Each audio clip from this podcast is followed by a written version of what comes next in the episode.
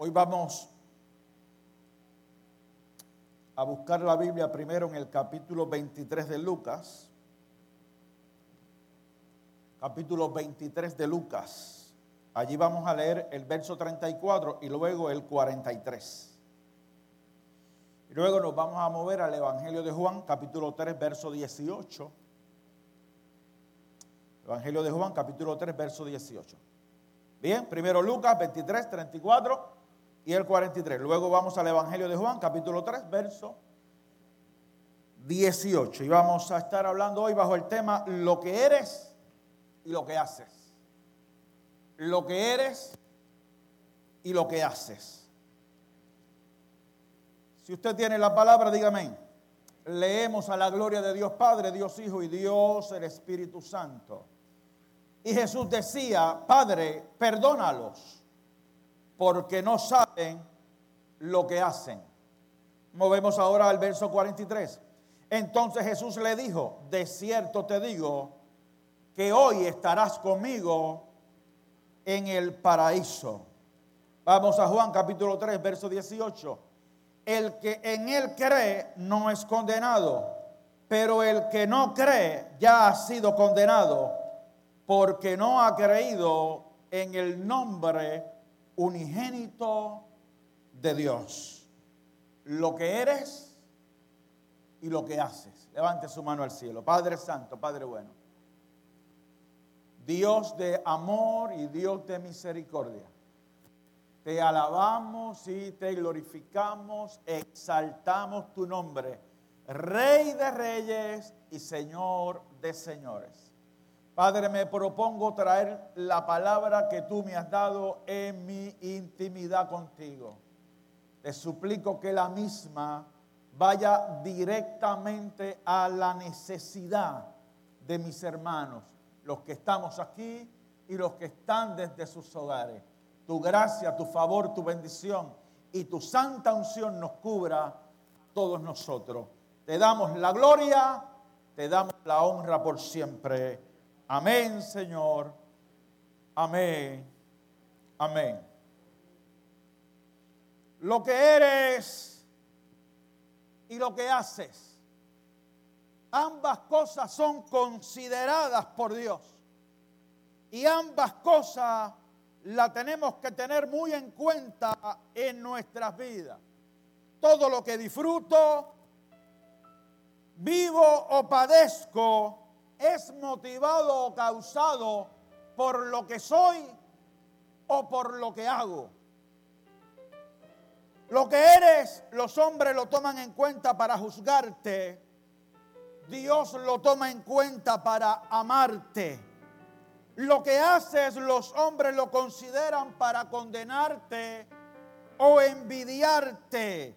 Pero Dios lo toma en cuenta para honrarte. La idea principal de esta palabra es que Dios te ama por lo que eres, no por lo que haces. Llévatelo a tu mente, amado. Dios te ama a ti por lo que eres, no por lo que haces. Esta palabra ministra mi vida principalmente cuando, cuando yo mismo menosprecio lo que soy. Y que muchas veces nos nosotros mismos o permitimos que el menosprecio de los demás nos afecte. Esta palabra ministra mi vida principalmente cuando lo que hago me enaltece o me avergüenza. Hay cosas que hago que me pueden enaltecer me pueden dar ese, ese sentimiento eh, malo de orgullo, de creerme algo o de creerme grande por lo que hago. Porque usted me diga allá afuera, wow, pastor, qué tremendo usted predica. Entonces se me infla el pecho y digo, qué tremendo soy.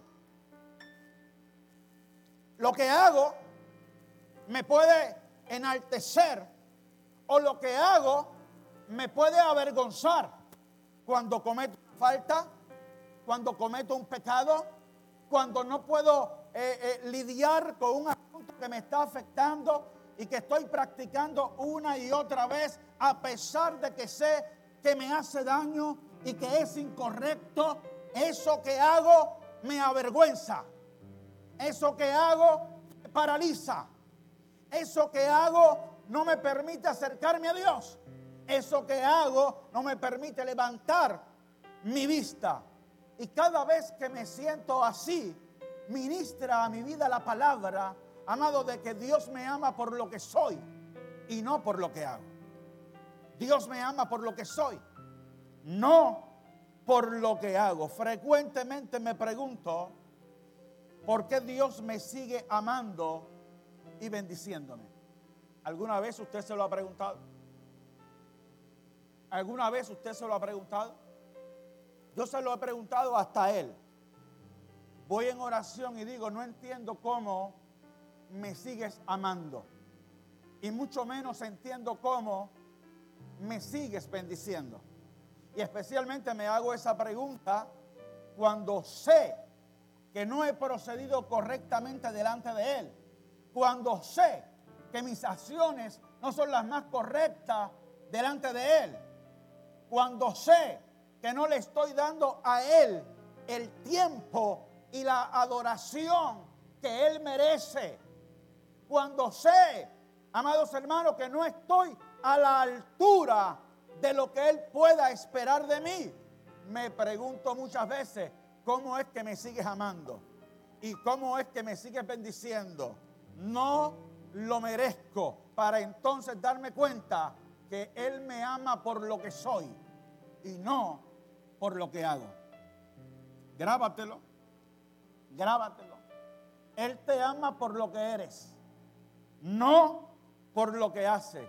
Un joven rico en la palabra del Señor, el libro de Marcos relata que este muchacho se pensó con las atribuciones y obras necesarias para ganar el favor eterno de Dios. Este joven se le acercó al maestro y le dice, maestro, ¿qué haré para ganar la vida eterna? Dime, dime qué cosa puedo hacer para ganar la vida eterna. Estaba errado al hacer la pregunta. Estaba completamente errado, porque no hay nada que, que él pudiera hacer, ni que usted y yo podamos hacer para ganar la vida eterna. Pero Jesús le hace el juego Jesús le hace el juego para darle una enseñanza.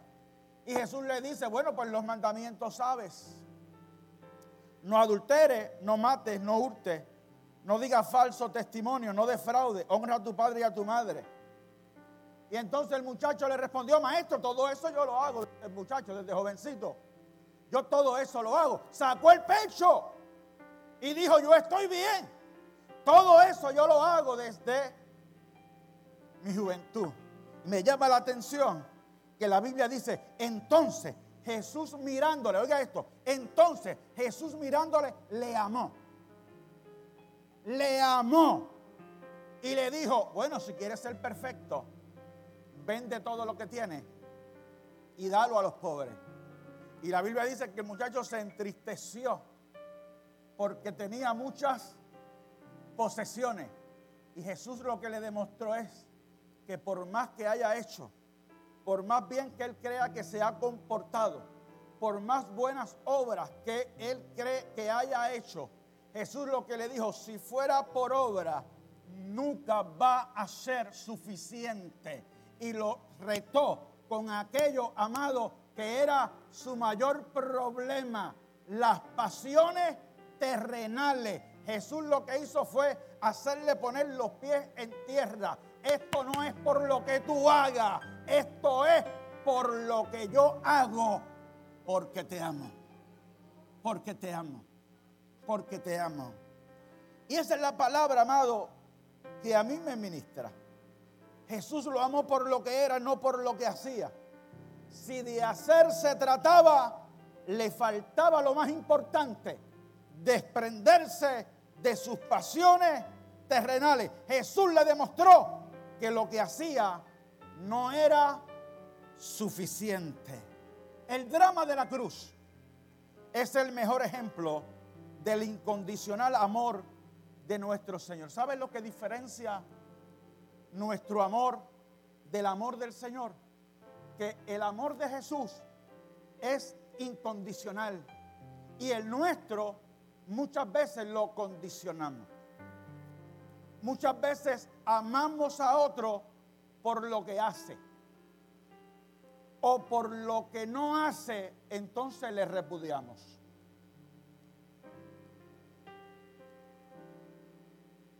Y yo cuando me enfrento a una pareja, estoy dando una consejería eh, matrimonial y le pregunto a él, dime qué es lo que te pasa con ella. Ah, es que esto, esto, esto y esto.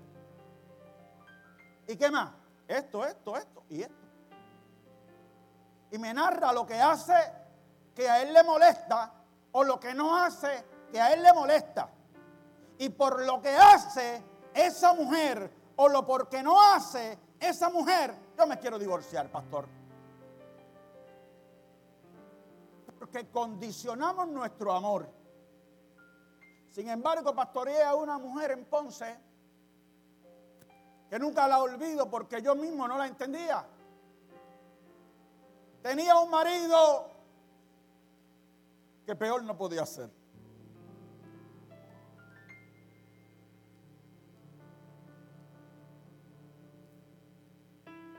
Con sus acciones le hacía mucho daño se metió al bajo mundo.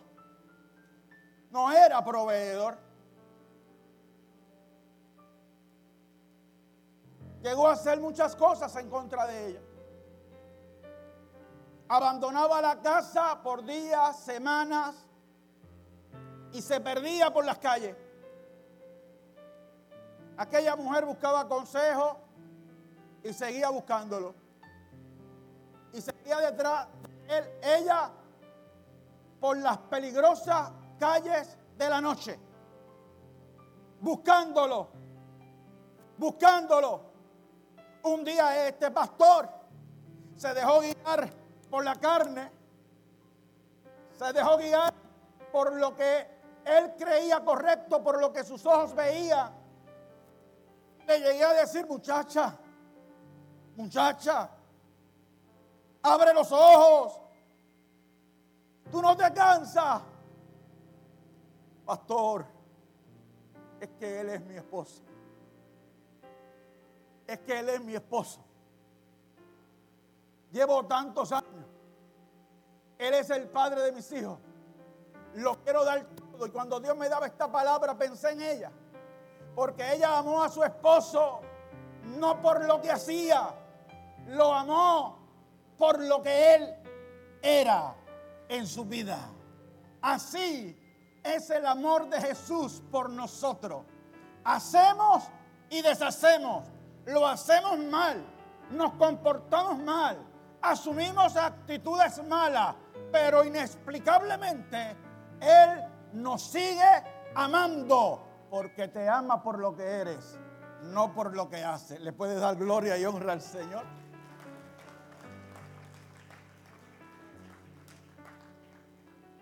Y ese caballero llamado Jesús, el que la historia no puede negar, el que lo puedes encontrar en Google, ese caballero llamado Jesús, que revolucionó la Palestina, ese caballero que dividió la historia en dos partes, porque así de grande fue y es. Ese caballero fue capaz de treparse a una cruz para ser maltratado, escarnecido. Ese caballero fue abusado. Ese caballero lo llevaron allí injustamente. Ese caballero, amado, que está allí padeciendo injustamente por los pecados de otro, padeciendo él por los pecados de otro. La primera expresión que el caballero de la cruz me impacta tanto esa primera expresión de la cruz. Padre, perdónalos. ¿A quiénes? A esos que están ahí abajo. Perdónalos. porque no saben lo que hacen. No saben lo que hacen. Aquellos estaban como la humanidad de hoy. Aquellos estaban como la sociedad del siglo XXI. Aquellos estaban como las generaciones de hoy, como los pueblos de hoy, como los gobernantes de hoy, como la clase artística de hoy, como algunas iglesias de hoy, como algunos ministerios de hoy. No saben lo que hacen. No saben lo que hacen. Amado, pero esto es algo grande. Usted sabe qué es lo que hacían. Calumniarlo, difamarlo, negarle la justicia, escupirlo, azotarlo, abofetearle, humillarlo frente a los que le amaban, escarnecerlo. No tuvieron de Jesús misericordia no tuvieron de Jesús compasión. Lo desfiguraron.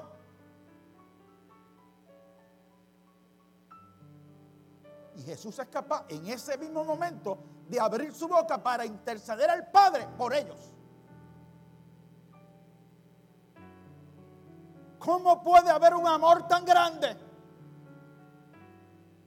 Un amor incomparable Perdónalo porque eso que están haciendo no lo entienden. No saben lo que hacen. Estaban matando al autor de la vida. Estaban escarneciendo al que estaba en ese momento dando su vida por ello. Y lo siguen haciendo. Y lo siguen haciendo. A Jesús lo siguen abofeteando. A Jesús lo siguen escupiendo a Jesús lo siguen menospreciando. De Jesús se siguen burlando. Y Jesús lo sigue amando. Y Jesús lo sigue amando. Y Jesús lo sigue perdonando.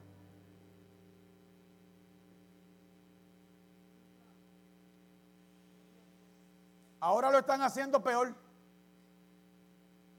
Porque en aquel momento aquellos lo odiaron y no creyeron en Él, ahora lo escupen, se burlan, diciendo que le sirven y diciendo que Él es su Dios. No saben lo que hacen. No saben lo que hacen. No saben lo que hacen. Jesús los amó a pesar de lo que hacían a la única conclusión que podemos llegar al observar las sociedades de hoy es que los hombres no saben lo que están haciendo. ¿Sabe qué me preocupa mucho a mí, amado? La ignorancia. La falta de conocimiento y de entendimiento.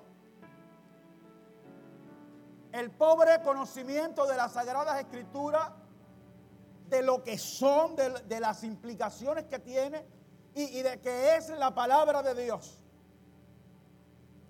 El menosprecio del cumplimiento de esas sagradas escrituras. Amado, que haya gente hoy escupiendo a Jesús. Cuando debemos estar de rodillas ante Él y no levantarnos de allí cuando debemos estar rostro en tierra pidiendo perdón por nuestros pecados y suplicando su misericordia. En la antesala del advenimiento de Cristo hay gente escupiéndolo y rechazándole. Negándole y haciendo con lo que Él dijo lo que les parece. Yo le pregunto a cualquier padre de familia, a cualquiera, a cualquier padre de familia, que le digamos a nuestros hijos, por aquí es que quiero que vayas, porque esto es lo que te conviene. Cualquier padre de familia que puso unas normas de conducta en su hogar y que le dice a los hijos, de esta forma que vamos a proceder. Y que esos hijos le pasen por encima a la palabra de ese padre de familia. Yo conozco algunos que me han dicho, es mi hijo, pero no más. Es mi hijo, pero no más. Se acabó el evento. ¿Por qué? Porque no respeta. Es un desobediente, me deshonra. Porque es duro que le pasen por encima a la palabra de uno. Jesús lo está sufriendo con sus hijos. Se está menospreciando su palabra. Este mundo amado en el que nosotros vivimos no cree que Cristo viene, no cree que Cristo está a las puertas y no puede creer que Él es real, porque es que si lo creyesen como yo lo creo, aquí no habría espacio para cinco, seis, diez cultos.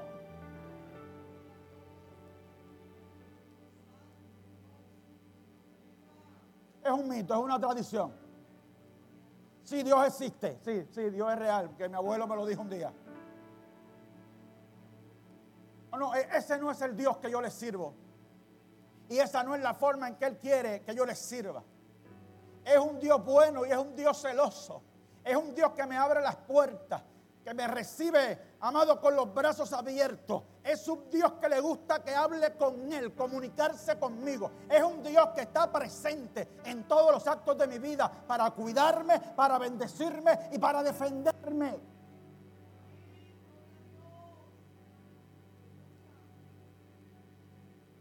Hay dos historias que confirman esta verdad.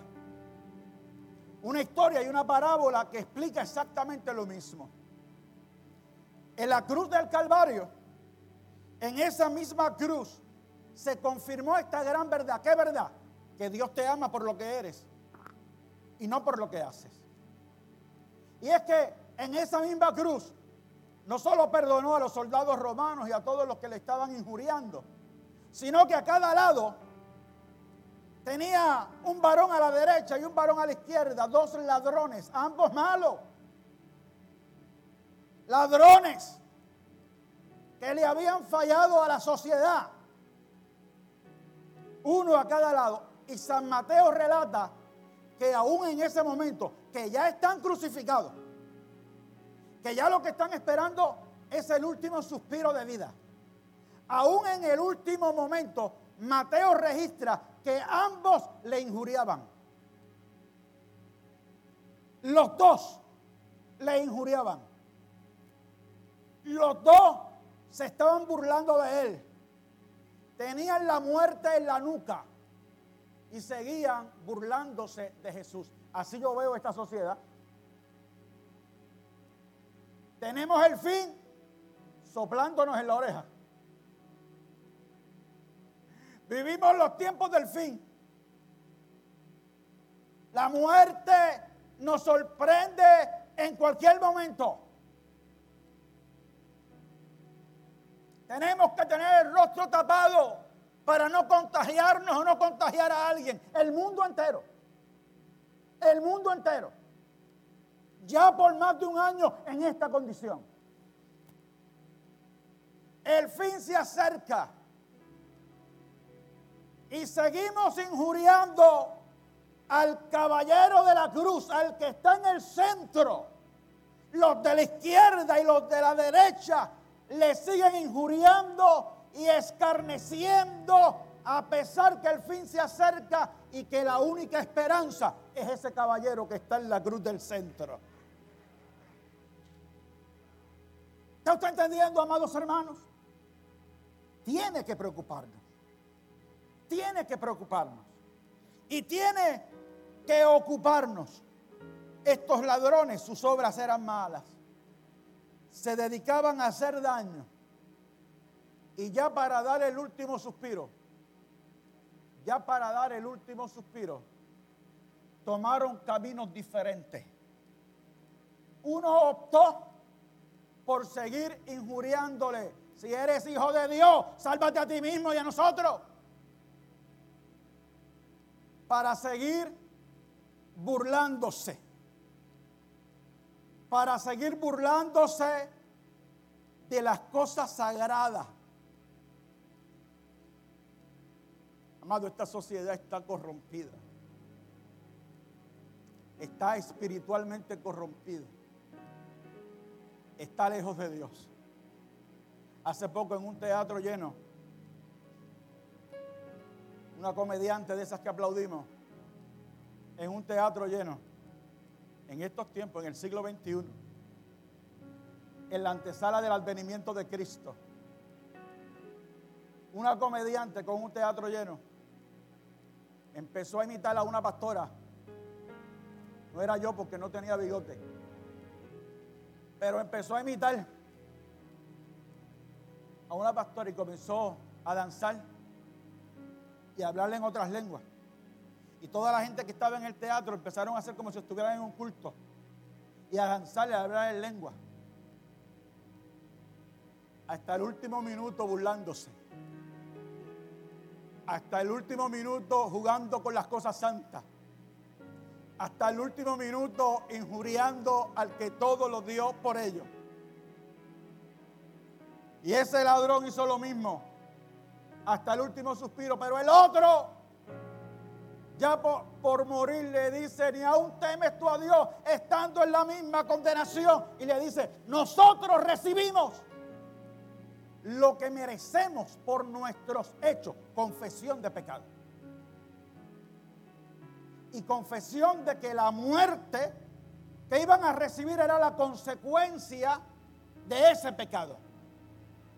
Nosotros recibimos lo que merecemos por nuestros hechos, mas este ningún mal hizo. Jesús, Jesús, acuérdate de mí cuando vengas en tu reino.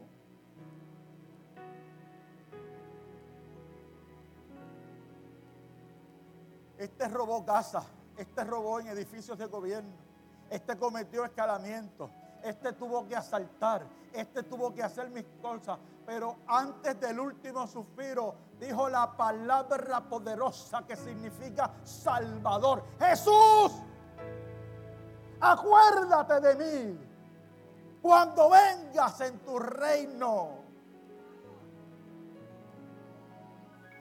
Y el caballero de la cruz, el maestro, el todopoderoso Dios, el que sabía a lo que había venido, le dice, hoy, hoy, de cierto te digo que hoy, hoy estarás conmigo en el paraíso.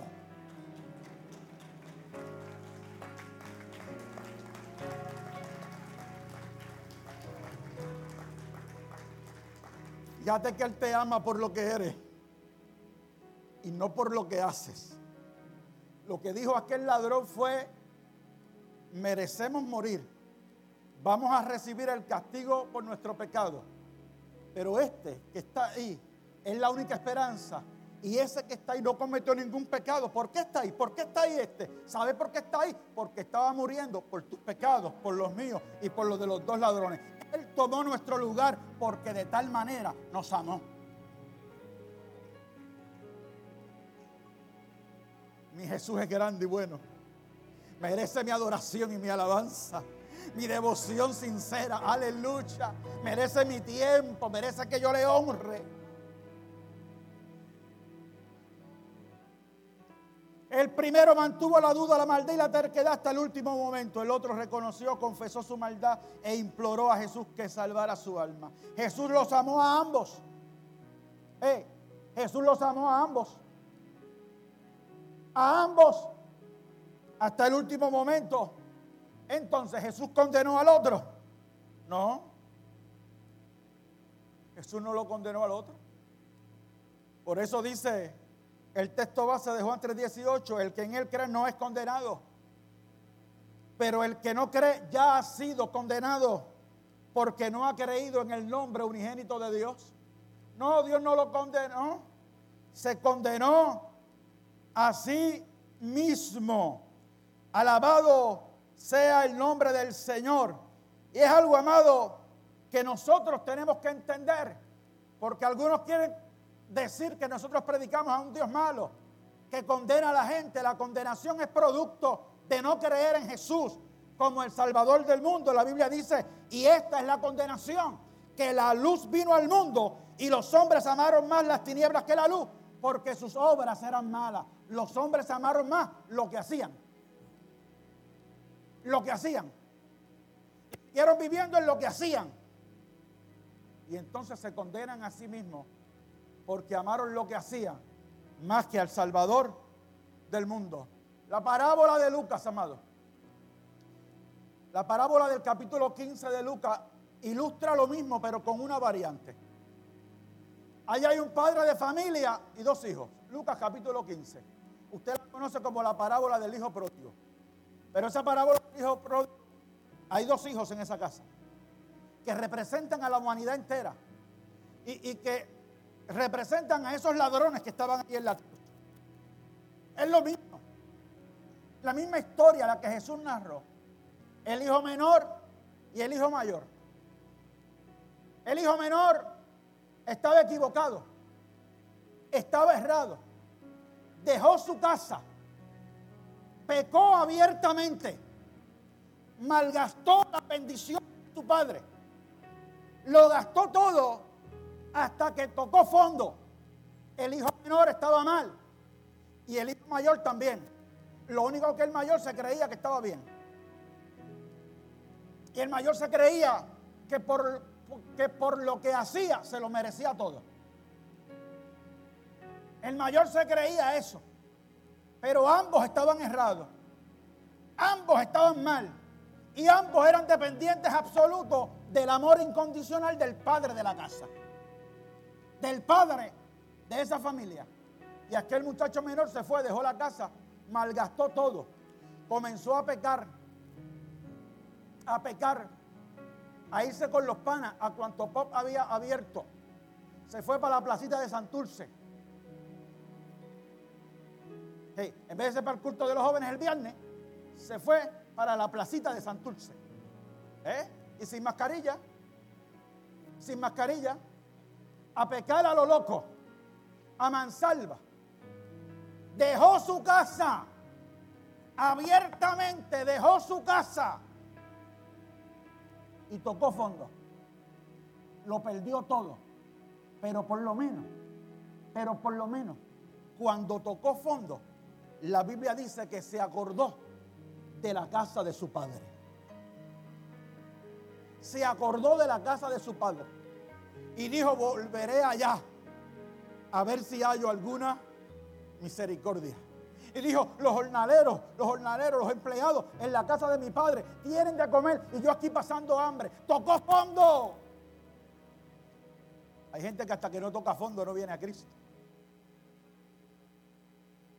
No hay necesidad de tocar fondo, podemos llegar adelante. Podemos llegar adelante. No hay necesidad de arrastrarnos, podemos llegar adelante. Pero por lo menos cuando tocó fondo se acordó de la casa de su padre y relata la parábola que se acercó a la casa de su padre con la conciencia hostigándolo y no sabiendo cómo iba a ser recibido. Quizás pensando en el reproche y el castigo de su padre, que es lo que quizás haría yo, porque mi amor es condicional. Ha visto gente que no puede perdonar nunca y se van a la tumba sin poder perdonar? Yo los he visto. Yo los he visto. No, ese papá mío que me hizo eso no existe para mí. Yo los he visto. Hasta la tumba. Pero este padre de Lucas 15 era diferente. Dice la Biblia que lo alcanzó a ver de lejos y no tuvo que llegar a la casa porque solo el padre vio la actitud que traía de humillación y de arrepentimiento. Y papá dejó lo que hacía y cruzó aquel balcón, brincó la verja y en el camino dice la Biblia que lo abrazó, lloró con él y le besó. Lo amó por lo que era, no por lo que hacía por lo que hacía, merecía cuatro palos. Puño, galleta y bofetá. Eso merecía por lo que hacía. Pero aquel padre lo amó por lo que era. Era su hijo. Quiero que sepa que tienes un padre que te ama incondicionalmente. No te ama por lo que hace, te ama porque eres hijo de Él. Y lo recibió en su casa e hizo una fiesta en su honor. Lo festejó, lo festejó. Ashley Johan, cuando oremos ahorita por ustedes, hay fiesta en el cielo. Hay fiesta en el cielo en honor a ustedes. Aleluya. Es lo que la palabra dice, así es nuestro Padre. Pero mientras estaba festejando aquel muchacho, porque había regresado a la casa, el mayor, el cuatro puntos, el que todo lo hacía bien, sacó a relucir lo que verdaderamente era. Estaba tan mal como el otro. Lo único que lo tenía acá adentro. Guardadito. Y por fuera, por fuera se veía bien. Por fuera se veía bien. Pero sacó lo que tenía. Y envidió a aquel muchacho. ¿Qué pasa? Porque hay fiesta aquí, ¿no? Que el viejo tuyo que hizo la fiesta, mató el becerro gordo, le puso anillo, lo vistió de Closman. Una cosa espectacular. Hay luces, hay algo especial. Pero porque por este muchacho, por, por Junior. Por este tipo. Por este tipo. Y razonó. Yo yo, que también me he portado aquí, que fui a la universidad, que me gané cuatro placas, que he sido el orgullo de esta casa. Nunca, nunca, nunca han hecho aquí nada especial por mí. Este, este estaba perdido, igualito. Estaba perdido. No entendía de qué se trataba esto. Él pensó que porque por lo que hacía merecía más que el otro. No se daba cuenta que el otro era tan hijo de la casa como él. Pero ¿sabe qué? A ese también el padre lo amó. Y la Biblia dice que a mí me llama la atención que el padre salía y le rogaba, le rogaba que entrase. Ese es nuestro padre. Que nosotros hacemos y deshacemos y nos ponemos changuitos. Porque este hijo mayor lo que tenía era changuiti estaba chango. ¿Y qué merecía también? ¿Qué merecía también? Es que yo me imagino, yo me imagino el mío haciéndome una javieta afuera. En la fiesta de la otra. Es que yo me lo imagino con una rabieta afuera. No, yo no voy a entrar en la pareja. ¿Qué yo haría cuando salga? Que tú no vas a entrar. Tienes minuto y medio para que entres, para que sonría. Está contando, ¿sabes, papito? Pero el padre de Lucas 15 dice que salía y les rogaba que entrase. Tú afuera cuando deberías estar dentro, cuando deberías estar en la casa cuando deberías estar disfrutando de la fiesta del Señor. Tú afuera y papá sigue tocando a tu puerta, rogándote que entre. Ese es el amor de mi Padre Celestial. Ese es el amor de mi Padre Celestial. Que nos ama porque somos sus hijos. No nos ama por lo que hacemos. Aunque lo que hacemos también importa. Hello aunque lo que hacemos también importa. No es que no importa, lo que hacemos también importa. ¿Por qué? Mira, amado, porque lo que hacemos no nos salva, pero demuestra que somos salvos. No nos salva, pero demuestra que somos salvos. Pablo lo dijo, 2 de Corintios 5, 17, de modo que si alguno está en Cristo, nueva criatura es. Las cosas viejas pasaron, aquí todas son hechas nuevas. Lo que hacemos no nos salva, pero demuestra que somos salvos. Lo que hacemos provoca grandes bendiciones en nuestras vidas. ¿Sabes por qué? Porque dice Hebreos 6, que Dios no es injusto para olvidar vuestra obra y el trabajo de amor que habéis mostrado hacia su nombre, habiendo servido a los santos y sirviéndoles aún lo que tú haces por la causa de Dios. Él lo toma en cuenta para honrarte, decirte. Nos ama por lo que somos, pero nos recompensa por lo que hacemos.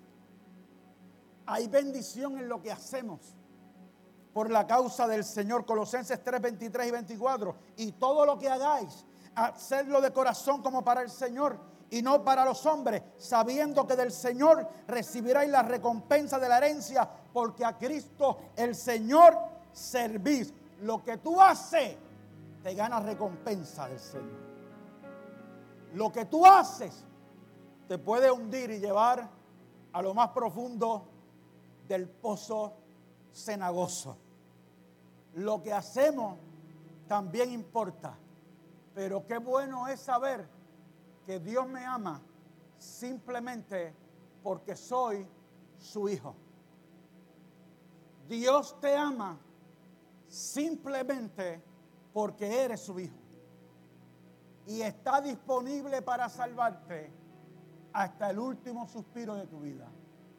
Lo que tienes que hacer es creer y confesar que Jesucristo es el Señor.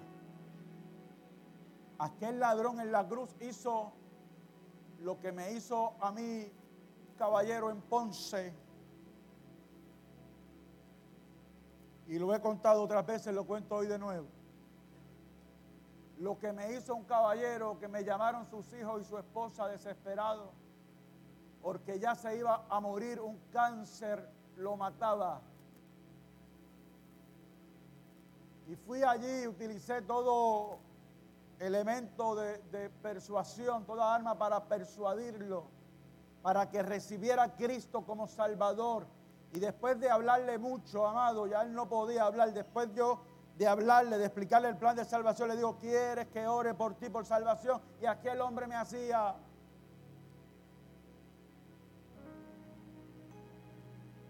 La desesperación fue tanta que llegué a decirle, atiéndeme bien, te vas a morir.